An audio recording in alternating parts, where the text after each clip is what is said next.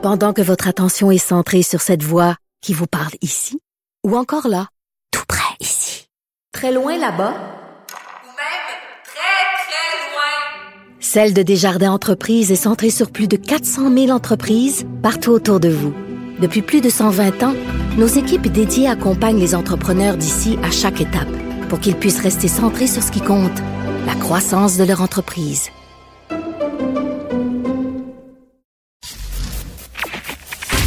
Durocher. Sophie Durocher. Sophie Durocher. Mon nom est Sophie Durocher. Sophie Durocher. Des opinions éclairantes qui font la différence. Cube Radio.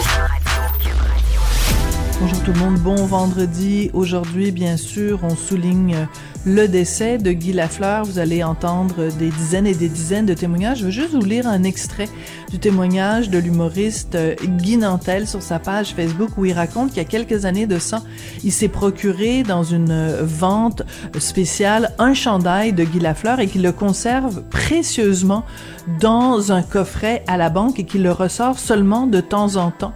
Et il écrit ceci, Guy Nantel, il dit « Quand je le ressors une fois par année, je le sors de sa cachette et je le porte, je redeviens alors, l'espace de quelques heures, l'enfant que j'ai été, mais je deviens aussi Guy Lafleur par procuration. Je me rappelle alors que tout est possible pour moi-même, pour ceux que j'aime, pour les Québécois. » Un très, très beau témoignage de Guy Nantel suite à la disparition de Guy Lafleur. Quand j'ai lu ce texte hommage, j'ai poussé un trait touché. Ben, voyons donc. De la culture aux affaires publiques. Vous écoutez Sophie Durocher. Cube Radio. J'avais bien sûr envie de recevoir euh, Luc Dionne, scénariste, auteur, réalisateur, aujourd'hui pour parler de la fin de District euh, 31 après six saisons sur ici Télé Radio-Canada.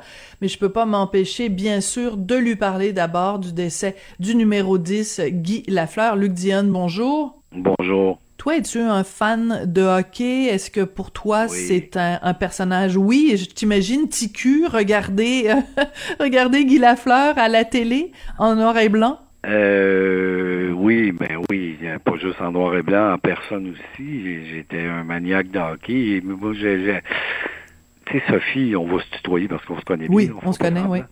Tu sais, Sophie, euh, je sais pas si, si c'est comme ça pour toi ou pour les gens que tu connais, mais on- moi, j'ai encore ma petite boîte à trésors. C'est des affaires qu'on garde toute notre vie. Oui. Euh, j'ai j'ai le carton d'invitation officiel et la lettre que j'avais reçue à l'époque où j'étais attaché politique pour les funérailles de René Lévesque. J'ai toujours gardé ça, je l'ai encore. Euh, et bon, ça fait partie de ma boîte. Et dans ma boîte, j'ai quelque chose. un- C'est un grand souvenir pour moi. Quand ils ont annon- quand ils ont annoncé la retraite de Guy Lafleur, quand il a joué son dernier match, il avait fait un immense dîner spaghetti Hein? puis tu pouvais aller manger sur la glace du forum. Puis j'avais acheté des billets, puis j'étais allé manger sur la glace du forum, puis j'avais des billets pour la partie le soir. Puis ça avait été une grande, grande journée. C'était la journée Guy Lafleur. Puis j'ai encore tout ça, ces billets-là, ces affaires-là. J'ai gardé ça dans ma boîte, euh, dans ma petite boîte à trésors. Fait que euh, voilà. Mais j'aime ça.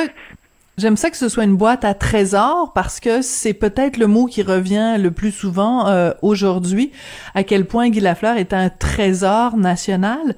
Dans le petit cœur de Luc Dionne, c'est, il représente quoi ce trésor-là? Ben, il y a une époque, une époque, euh, moi, moi, à cette époque-là, euh, moi, j'ai connu les, les, les, les, les 11 défaites du Canadien, les, euh, les grandes années du Canadien avec Mm. La Fleur, Le Maire, tout ça. J'ai un souvenir, là, c'est tellement incrusté dans ma mémoire. Je suis au Forum de Montréal et, euh, et le Canadien joue contre les Seals de la Californie. Et il y a comme une échappée. Guy Lafleur retourne au banc. Et il décide de partir après la rondelle et le gars qui est en échappée pour le rejoindre. Et on entend les coups de patin dans la glace. C'était, je l'ai encore imprimé dans ma mémoire. Fait que c'est des grands souvenirs de jeunesse. Là. C'est des, euh, ça a été pour moi un, sinon le plus grand joueur à avoir passé euh, dans l'uniforme du Canadien de Montréal. Là. Plus Ah. que Maurice? Plus que Maurice Richard? Ouais, ben moi, Maurice, je l'ai. C'est drôle parce que Maurice, je l'ai connu beaucoup plus, mais à la fin de sa vie. D'accord. Il s'entraînait. il J'étais tout. tout petit garçon, moi, il venait à la Ligue de dépression où je jouais, j'avais 5-6 ans, euh, au centre sportif Laval.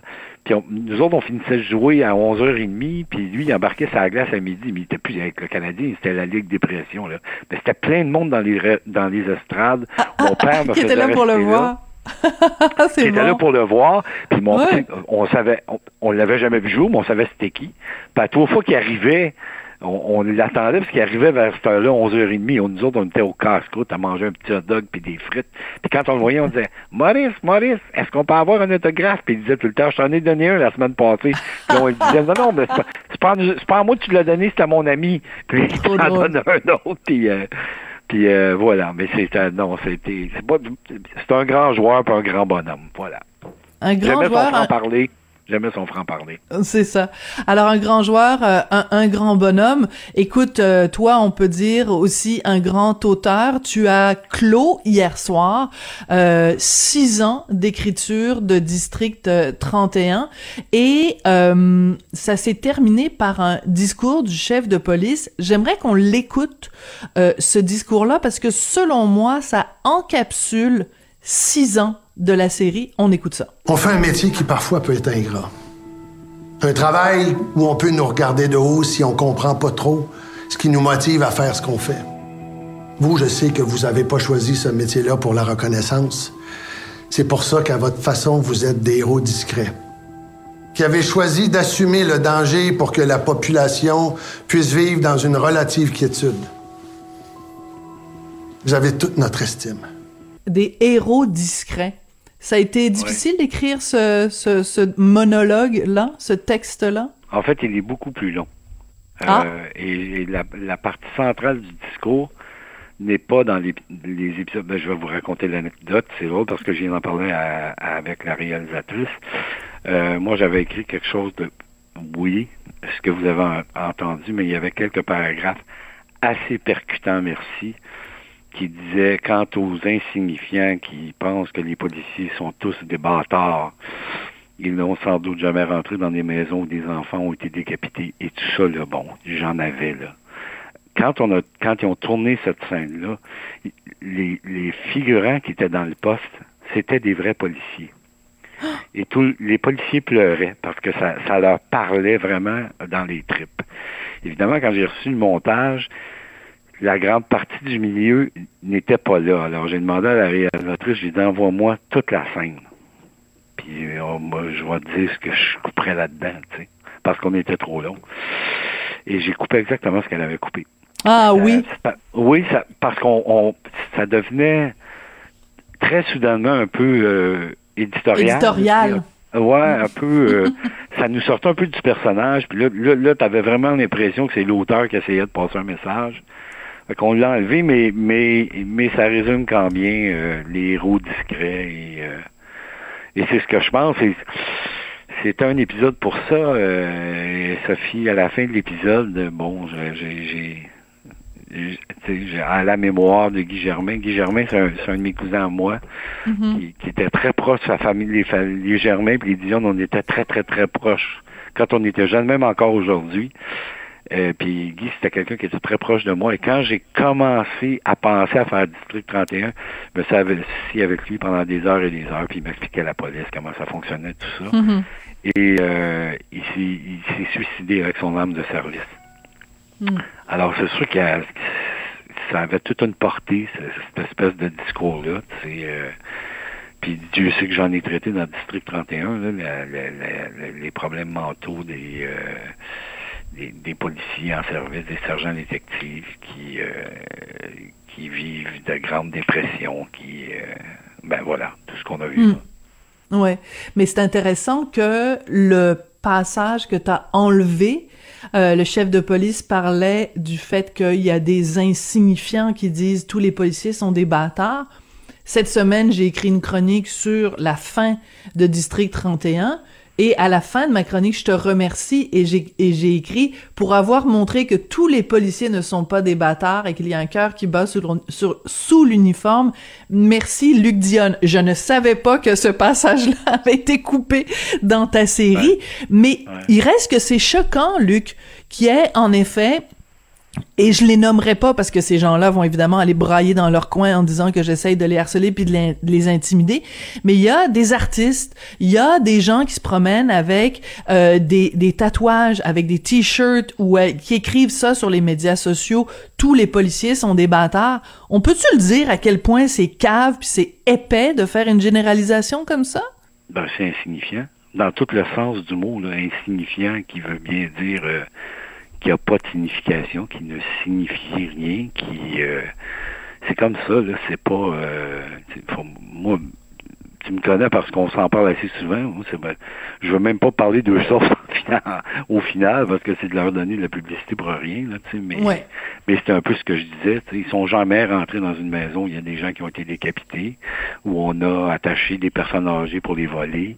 Ils ont jamais fait face à ce genre de crime-là. Ils ont jamais euh, ils se sont jamais mis des souliers des, des policiers euh, sur qui on crache, sur qui euh, puis le contraire est aussi vrai. Hein, Euh, on envoie là, des euh, des espèces de ripoux qui veulent jouer euh, au peu puis qui se promènent partout en écrivant des livres. Là, Ça, il y en a partout. Là. Le Mm. contraire est aussi vrai, là, mais euh, mais fondamentalement, fondamentalement parlant, ce sont des gens qui ça prend du courage de faire le métier qu'ils font, tu sais, puis euh, voilà, c'est comme ça. Mm. Euh, Luc, dans le, à la fin de l'épisode, euh, tu as écrit des scènes où on voit les, euh, l'avenir, le futur des différents euh, personnages, et on voit le commandant Chiasson qui s'en va à la chasse et il pointe son arme sur, bon, moi je connais rien là-dedans, sur un orignal, oui, je pense que oui, Oui. et finalement il ne le tire pas. Et euh, je regardais ça avec euh, mon mari, Richard Martineau, qui adore le cinéma, et qui a dit « Ah, c'est un clin d'œil de Luc Dion à Deer Hunter, où le personnage de Robert De Niro va à la chasse et ne tire pas. Il met euh, l'animal en vue et il ne le tire pas. Est-ce que Richard a raison? Richard, il a, il a, il a- il a pas tout à fait tort. on va dire. Bon! Ouais. C'est ça. Ben, il y a des clins d'œil comme ça aussi. Y a Ouais. des, euh, puis c'est un autre de la vie aussi. Là, tu sais, c'est, euh, puis ça allait avec la chanson, ça allait de soi. Tu sais. Lui qui un jour a décidé d'abattre un être humain de la façon la plus large possible parce que n'ayons pas peur des mots, là, il y, a- Ah oui, il y avait quand même un individu qui s'appelait Faneuf qui était Faneuf. assis dans un panier à salade, les mains attachées, puis on l'a fait mettre à genoux, puis on l'a tiré, on l'a abattu, là. Ben, c'est ça. Euh, quelques années plus tard, le même homme euh, est incapable de tirer une bête. Tu sais, c'est, c'est peut-être tous les regrets qui montent à la tête, puis euh, au cœur, puis euh, voilà, c'est comme ça. Tu sais. Qu'est-ce que tu peux nous dire de euh, ta prochaine série des PCP? Ça va être quoi? Qu'est-ce que qu'est-ce que tu peux nous dire? Est-ce que tu as déjà commencé euh, l'écriture ou tu te donnes euh, l'occasion vraiment de, de, non, de ben, te j'ai, reposer un j'ai- petit j'ai peu? un millier de trucs à régler euh, avant de pouvoir me prononcer sur le, proche- le prochain projet. Je, je le dis en toute honnêteté. D'accord. Aujourd- Aujourd'hui, je, ne- je ne sais pas ce que ce que je vais faire. J'ai une bonne idée, mais mais pour pouvoir pour pouvoir coucher ça sur papier puis mettre ça sur papier, j'ai bien des rencontres à faire, j'ai des meetings à avoir, faut que je parle à du monde, euh, faut que je vois si ce que je veux faire c'est possible de faire ça, puis euh, tu sais c'est que c'est un peu bizarre, mais c'est un peu comme un peintre qui se retrouve avec euh, un paquet de tubes puis des, des spatules puis des pinceaux, puis un grand canevas de 4 pieds par 8 pieds, puis Mm, une bon, toile blanche. je vais faire, tu sais. C'est Ouais. ça. À un moment donné, le rouge, c'est le rouge, le vert, c'est le vert, puis faut juste que je m'assure que j'ai du vert, du rouge, du bleu, du... voilà, toutes les couleurs Mais- ensemble. On est sûr que ça va faire un bon tableau. On a commencé euh, l'entrevue, Luc, puis tu nous as parlé de ton coffre euh, au trésor dans lequel tu, tu ta boîte de trésors dans lequel tu mets toutes sortes d'artefacts de, de différents moments importants de ta vie. Qu'est-ce qu'il va y avoir dans le dans la boîte au trésor de Luc Dionne qui va être un rappel de ces six saisons de District 31? La tasse de- du SPGM elle est trop grosse, elle rentrera peut-être pas dans ta boîte, mais qu'est-ce que toi t'as envie d'y mettre? Ah, pas grand-chose. Euh, ma boîte au trésor, c'est surtout des trésors des autres, c'est pas les miens, j'ai pas... euh, Non, moi, je l'ai fait, je l'ai fait. Je suis assez... euh, lucide par rapport à mon travail. Oui, là, ça va super bien, puis tout le monde est content, puis tout le monde est... Puis je sais bien que la prochaine affaire que je fais, si la mayonnaise prend moins, je vais être moins bon, puis je l'aurais perdu, puis j'aurais pas dû, c'est comme ça. Tu sais. Un jour, on a dit à Denis Arquin, ils vont te le faire payer, ton Oscar. Ils ont fait payer. Tu sais, c'est- Fait qu'il faut apprendre de ça, de ces affaires-là. De... C'est pour ça que je m'en je m'emballe jamais parce qu'on n'est jamais aussi bon qu'on pense, puis on n'est jamais aussi pourri que les autres le disent. On est en quelque part entre les deux. Puis il faut juste garder les, les, deux pieds euh, au sol. Puis euh, c'est pas euh, ce, sont des œuvres collectives, tu sais, il y, a un paquet de monde là-dedans. Je peux pas ramener ça à ma petite personne, le succès d'une affaire comme District 31, c'est trop énorme. Une grosse équipe, les techniciens, les comédiens, la production, Fabienne, qui en a fait pendant 20 ans. Euh, hmm. On met tout ça ensemble, puis là, ça fonctionne. Ça veut pas dire que ça va pas fonctionner pour la prochaine. Puis euh, bon, on, on a un peu d'expérience, fait qu'on sait euh, les pièges qu'il faut éviter, puis tout ça. Mais j'ai, mais j'ai pas de... Par rapport à mon travail, tu quand je l'ai fait, je l'ai fait. Je regarde pas mes affaires, je, je je suis pas, suis pas capable de retourner à ce que j'ai déjà fait. Je suis capable de, je suis capable de regarder un paquet d'affaires, mais mes trucs à moi, je j'ai pas de, je l'ai fait, je l'ai fait. Tu sais, c'est pas. Euh, ma plus grande fierté, c'est d'avoir réussi à faire ça avec ma conjointe. Sais, ça, d'avoir réussi à passer à travers tout ce, tout, tout ça, toute cette écriture avec elle, qui a travaillé avec mes, à, mes côtés, puis on se parle encore, puis on rit encore à toi le matin, tu sais, déjà, déjà ça, c'est énorme, On s'est pas tapé ses nerfs, on, on, sort pas de là six mois après en disant, oh, puis capable de savoir, au contraire, tu sais. Ça, ça c'est probablement mon plus gros trésor. Alors, District 31 n'aura pas été la cause d'un divorce euh, dans la famille. Euh, Diane, dis-nous donc le, le, nom de ta blonde, parce que là, je veux dire, tu nous parles de ta blonde, mais on veut savoir c'est quoi son nom. Ah, c'est Annie, mais Annie Les Tourneaux. Ben oui, mais c'est parce que tu la nommais pas, tu la nommais pas, fait que là il faut faut la ah nommer pour lui rendre euh, pour lui rendre euh, hommage. Écoute, merci beaucoup euh, Luc pour ces six euh, saisons, merci beaucoup pour ces beaux rendez-vous là, puis peut-être que toi il y en a pas dans la boîte au trésor parce que comme tu le dis c'est plus pour les trucs des autres, mais je pense qu'il y a beaucoup de Québécois qui ont dans leur petite boîte au trésor des beaux souvenirs de District 31. Merci, puis on a très hâte de voir la suite des choses. Merci Luc. Ben, merci beaucoup Sophie, et merci beaucoup pour euh, l'appui euh, pour ces six dernières années. Ça a été euh, très gentil, très apprécié. De rien. C'est bon. Bye. Au revoir. À bientôt.